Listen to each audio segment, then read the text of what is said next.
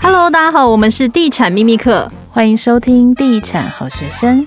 Hello，大家好，这一集同样邀请到两位专家，信义房屋的客服部主任翁韶林。Hello，韶玲，Hello, 大家好。好，另一位是信义房屋的天母店的店长邱创显。嗨，大家好。天母彭于晏，你好。哎、欸，真的会有人叫你彭彭于晏吗？对，那是之前在内湖的时候啦，刚好那时候彭于晏拍破风。那隔壁是脚踏车店，那脚踏车老板觉得你还蛮像的，就借了我一台脚踏车，帮我拍了一张照。好，那后来就从内湖彭于晏，然后一路到南港，后来现在到。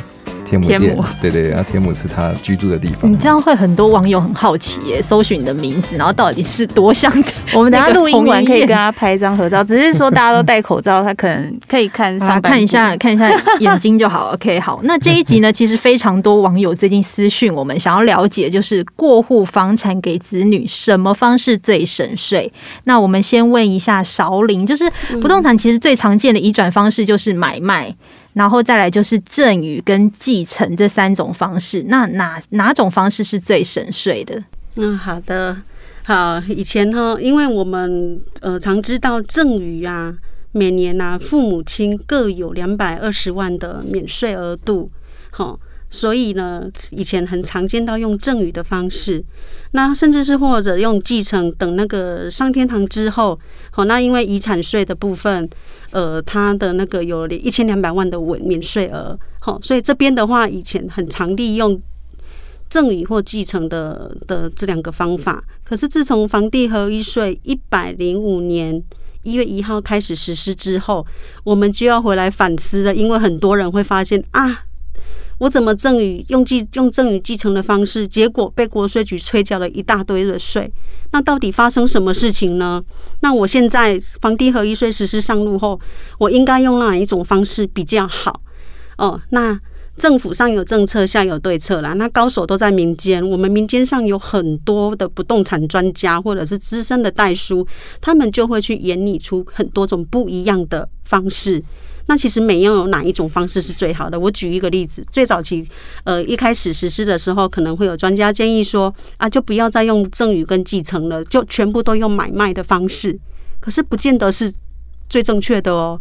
那甚至还有人用，呃，建议用就是每年分割，分割不动产来用每年分割一些些，然后分五年来分割赠与的方式来继来赠送给子女，或者是说，也有人提出来哦。房地产的土地就用买卖的方式给子女，那建物房子的部分就用赠与的方式，这也是一个方法。那甚至还有一种主张说，诶，符合哪一种因素，其实你还是要用继承的方式是最划算的。那到底？这么坊间流传这么多的方式，到底你适用哪一种呢？那其实一般的人都不是专家啦，所以当你遇到这种问题的时候，千万不要自己上网去找答案。这种还是专业的事情，还是要交给专业的人来做。好，去找专家或者去找专业的代书来帮你把每一种算法算算看。因为要是你真的不小心弄错了一，呃，没有算好，你差的税额有可能几十万。几百万，那如果资产庞大的话，税额可能会达到上千万不等。因为因为刚少林你有说到那个赠与的部分，那因为赠与是就是爸爸如果要过户给子女，就是每年是两百二十万嘛，那超过的部分就是十趴计算嘛。对，只要在那个价值是在两千五百万以下的话，它就是低级税率，课征十趴的赠与税。那一般就是。很多民众不知道要该怎么做，第一步应该要怎么做，然后它的费用大概要花多少钱？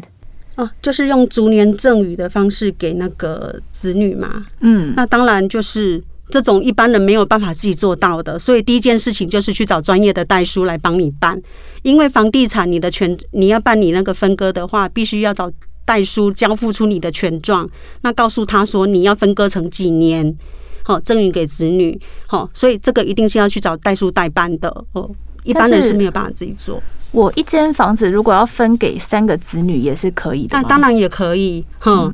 可是赠与人要自己注意，因为每个人的赠与免税额度一年是两百二十万。如果说你那个不动产刚好，呃，土地房屋价值公告限值是两百二十万。哦，你分给三个子女，你就不用被课到税。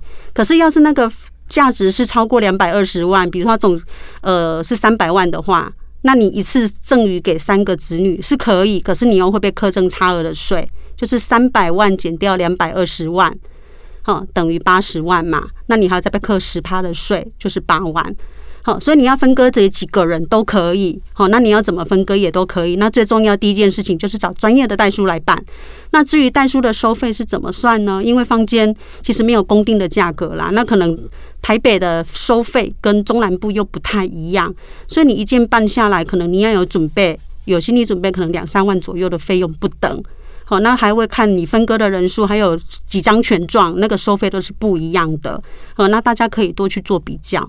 多问几个代数，所以这个赠与的免税额两百两百二十万是看赠与人，而不是受赠人。对，赠与税是送出去的那个人要缴税的，所以他的免税额是一年只有两百二十万。我不能说，哎，我两百二十万给儿子，两百二十万给女儿，这样就超过了，这就四百二十万就爆掉了。他们只能一一人一百一十万。对对对，所以两百二十万是看送出去的那个人爸妈的那个来计算。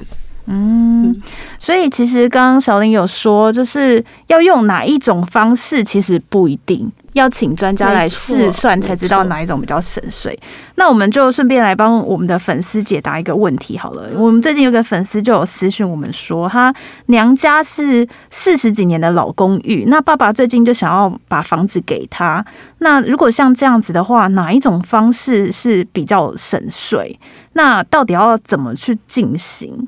然后有一点她特别在意的就是说，那她这个继承得来的房子是不是算是婚后财产呢？就是她到底要不要跟她老公分呢、是，那我刚刚有跟他聊到几个方式，因为刚有提到赠与嘛，哦，那赠与因为每年有固定两百二十万的免税额，当你的不动产的价值超过这个部分的时候，有的父母就会选择哦，我可能分成三年、四年、五年来分割分年，哦，来做赠与的策略。可是这个有一项要特别注意，因为我们每一年每一次找代书来做分割办理的时候。就是收一次的代书费，那你分五年来做这样的规划，就等于你的成本是要给代书 double，就是五倍。好，那分四年就是给四次的费用，所以这边的成本是会变多的哦。虽然你省了赠与税，要小心。那另外的部分，赠与的时候，我们还是得缴土地增值税。好，那就我们所知，土地增值税它每那个每几年都会固定调高土地的公告限值。所以你分成越多年赠与，一旦政府调高了土地增值税的话，你之后的土地增值税可能也会有少部分的增加。好，这个需要做特别的注意。那如果说爸爸，因为那个文勇有提到娘家是四十几年的老公寓嘛，那其实可以考虑我刚刚有提到的一个方式，呃，用继承的方式。哈，如果说没有真的没有那么急的话，那为什么可以用继承的方式呢？这个有一几个条件要先首先考量。如果爸妈的房子是在一百零五年一月一日之前，哈，房地合一实施之前取得的，哦，爸妈持有时间也很久了，然后那个房地产的总资产总价值也不高，我会考虑优先选择继承的方式。可是要算算看，那为什么要选择继承的方式呢？第一个，如果用继承的方式，我们虽然说要缴交遗产税。可是遗产税它有一千两百万的免税额哦，是一个很高的金额。那以不动产继承的话，它的那个不动产那个遗产税的它的价值，它不是它不是用房子的市价，它是用公告跟土地现值。我举个例子来说，如果我们一般以市价一千两百万的那个公寓大的大楼这样子的产品来讲，它的房屋加土地公告现值可能只有两三百万。好，所以如果爸妈持有是这样的房子的话，好，或者是说是老公寓，好，那个房屋现值、土地平均现值都是很低的，那他根本不会超过那个遗产一千两百万的免税额。好，这个是其中一点可以使用遗产税。那还有一个部分就是，因为娘家的公寓四十几年了嘛，然后又是房地合一前取得了，那如果爸妈持有的时间也够久。我们用买卖跟赠与的方式是要缴一笔很大很大的土地增值税。那有一些土地增值税的额度是会很惊人的，它不是几十万，它可能上百上千万。好，看你土地的持分大小。那我们用以那个继承的方式，好，用继承的方式，除非除了有一千两百万的那个免税额，它不用付土地增值税。好，所以这一笔很大的土地增值税，我们也就节省掉了。好，那还有第三大优惠。我刚刚讲了一个很重要的时间点，一百零五年一月一号前。为什么这个时间这么重要？因为这天是房地合一实施前的时间。那如果爸妈取得的房子是这个时间点取得的，万一子女继承之后哪一天要卖，我们是不用被课房地合一税的，我们可以回去追溯。就是，并在隔年度缴纳那个缴纳综合所得税的时候，去申报财产交易所得。那那个财产交易所得的税额其实是很低的，它其实只有算土地的价，呃，只有算房屋的价值。那房屋的价值又是用房屋评定现值下去算的，所以非常非常划算。所以它的财产交易所得税是非常低的。好，所以如果说您的爸妈的房子有符合我刚讲的以上的要件，你可以优先考虑这个方式，可是没有一定。我还是建议大家找代书，每一种都算算看，因为你要是决定错了，这就是几十万块，那个都是收入，都是都是一笔钱呐。那我帮粉丝补问一下好了，是试算就要钱吗？还是办才要钱？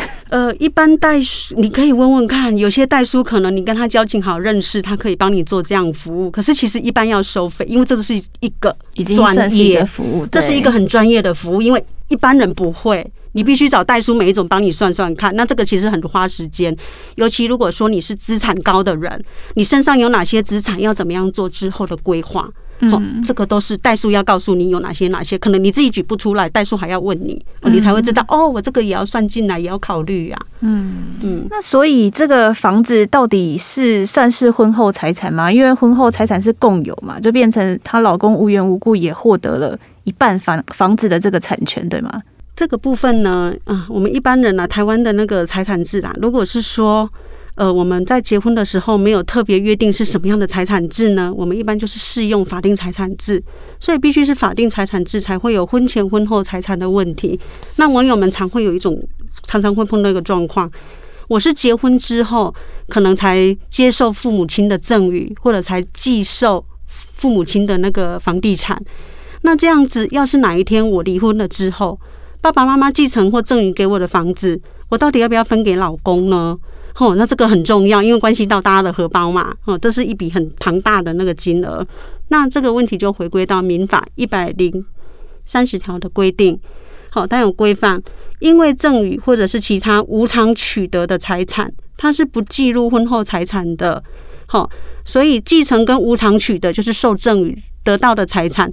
当哪一天我们跟老公离婚或者分开的时候，好，这个是不用算进去剩余财产分配请求的标的，好，就是也简单来讲，就是不用分给老公啦，所以你就可以安心了。嗯，这个时候老公就要对老婆好一点，一点对 对啊。所以你刚刚说到，其实很重要，就是考量到他是不是在一百零五年前。买的还是一百零五年后买的，那刚好今年七月一号房地合一二点零又上路了。现在两年内交易的话，就是四十五趴的重税，那这个要特别注意。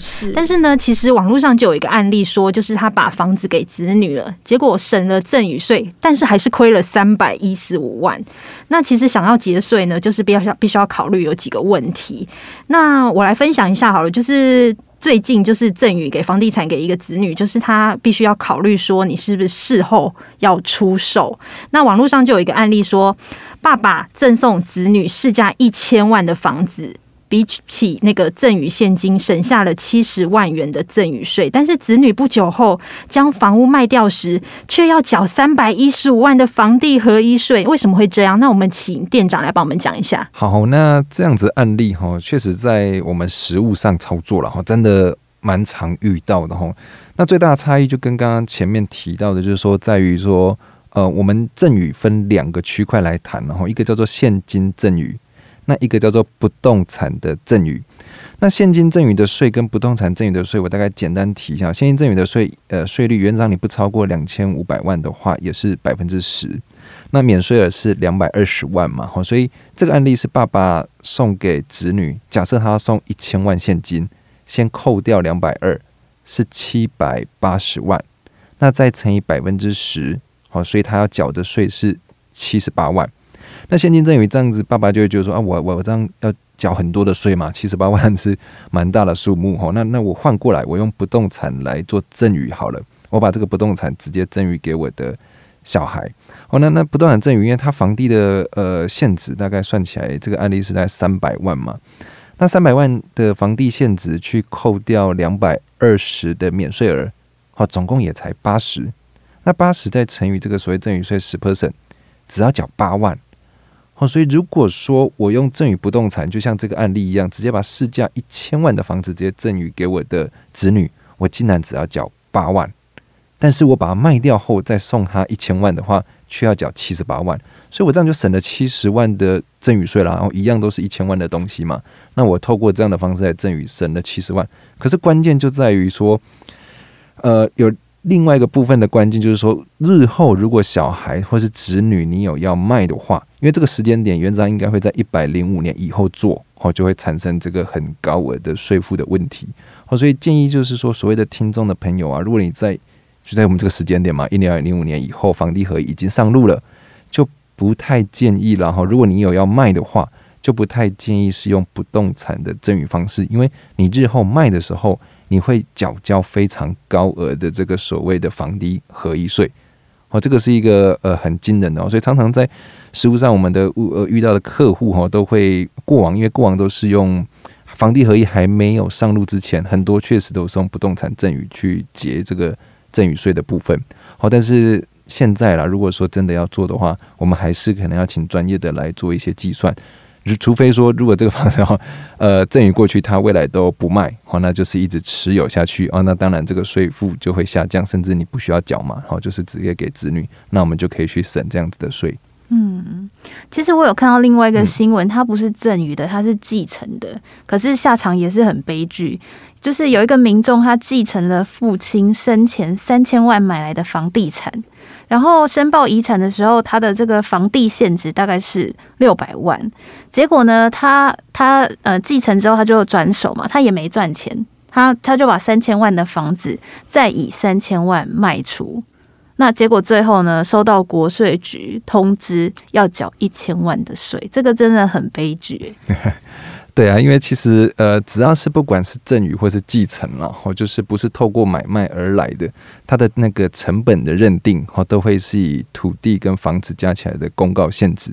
那这公告限值会比市价低的非常非常的多，哦，所以在这块我真的呃建议各位那个听众哈，一定要特别的去注意哦，因为看起来这个案例是三千万原价买卖，可是你却要缴一千万的税，这个是非常。不合理的，但是法律上就是这么的规范，好，所以一定要去特别注意，就是那个成本的认定问题，好，透过赠与或者透过继承取得的成本认定都会特别的低。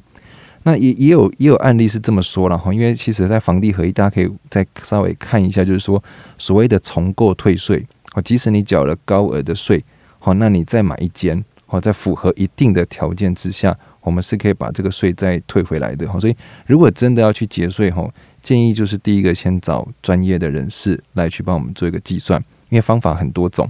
那缴了高额的税负是不是就拿不回来了？哦，实物上还是可以拿得回来的哈，但是你必须要透过重构退税，然后符合一定的条件之下，我们来进行。所谓的那个重构退税呢，它其实是有一定的限制的，就是两年内要移转，是的，然后再来就是它没有出租，它必须要自住。一些条件，所以这个粉丝也要特别的注意。对，那两位最近有没有遇到什么样的实例？因为刚刚小林有讲到上有政策，下有对策嘛。那大家有没有遇过一些比较使用一些各种奇奇怪怪的方法来进行这个省税？那下场怎么样？嗯、呃，好的哈。那这个实物上，我们最近呢哈，确实有遇到一些。比较长的，就是所谓的呃假买卖吼真赠与，那就是说父母亲跟子女哦做了一个买卖，那实际上也找了代书去办这个过户，然后产权也是移转，那该缴的税也都缴了，但是关键是什么呢？哦，这个案例是这样，好，在这个案子在在南港，然后他大概市价是三千万了，那他们在在。在这个签买卖合约的过程中，也是以三千万来做成交。可实际上呢，子女是并没有把钱汇给他老爸老妈的哦。那所以像这种二等亲之间的买卖啊，哦，一定要特别留意哈，这是政府和国税局重点稽查的对象。因为过往很多的那个我们的客户会进来说，诶，那我能不能这样子做？那实际上他就是赠与嘛。哦，所以各位听众朋友一定要特别注意哈，如果这样子是省不到税的，因为他可能会省掉一些。呃，他会把它的成本整个拉高嘛？因为刚刚我们前面有提到，如果你有只用赠与，它取得的成本会降低。那我就做买卖，我我我二等亲我就做买卖，然后去把这个成本提高。未来如果我的子女要卖的话，不会被课到高额的房地税。他用了这个小的技巧去节这个房地合一税，可是实务上呢，你回头过来看，哦，政府还是会去做集合。哦，这是第一个我们比较常遇到的。那第二个还有一个就是。呃，最常遇到的就是爸爸妈妈来签约买房子，然后登记在小孩的名下。嗯，这个最多了，最近。对，啊，这个这个很常见嘛，就爸妈我我来买房子啊，我就跟代书说这个房子我要登记在我小孩的名下。那这个东西也是政府重点稽查的对象哦，就是说如果你的资金来源并不是从小孩那里来，也是由爸妈把这个款项汇入所谓的履约保证专户。然后登记直接登记在小孩名下，它也是一个不动产赠与哦。这很难查吧？因为这个到处都是哎、欸嗯。对，但是这一这样子的情况，其实呃，因为。这种情况其实是政府重点会去集合的，所以一定要去避开。满街 都是啊，对对对对，这个税可以收蛮多的。最好是小孩自己去爸爸的金库拿一些现金，自己去把这个定金、签约金缴一缴，比较 比较不会被稽查到。对，真的建议就是我们的呃父母亲这边呢、啊。早一点用现金的方式，我们分年度就先赠予，然后买的时候就让小朋友直接自己买啦。对对对，自己买，未来才不会有所谓这个高额房地合一税的问题产生。嗯，今天真的学到很多哎。对啊，这一集非常的受用，我相信很多爸爸妈妈也是非常烦恼，就是要过户房子给子女，到底该怎么做？好，那今天也非常谢谢两位专家来上我们的 Parkes 频道，谢谢哦，拜拜，拜拜，好，拜拜。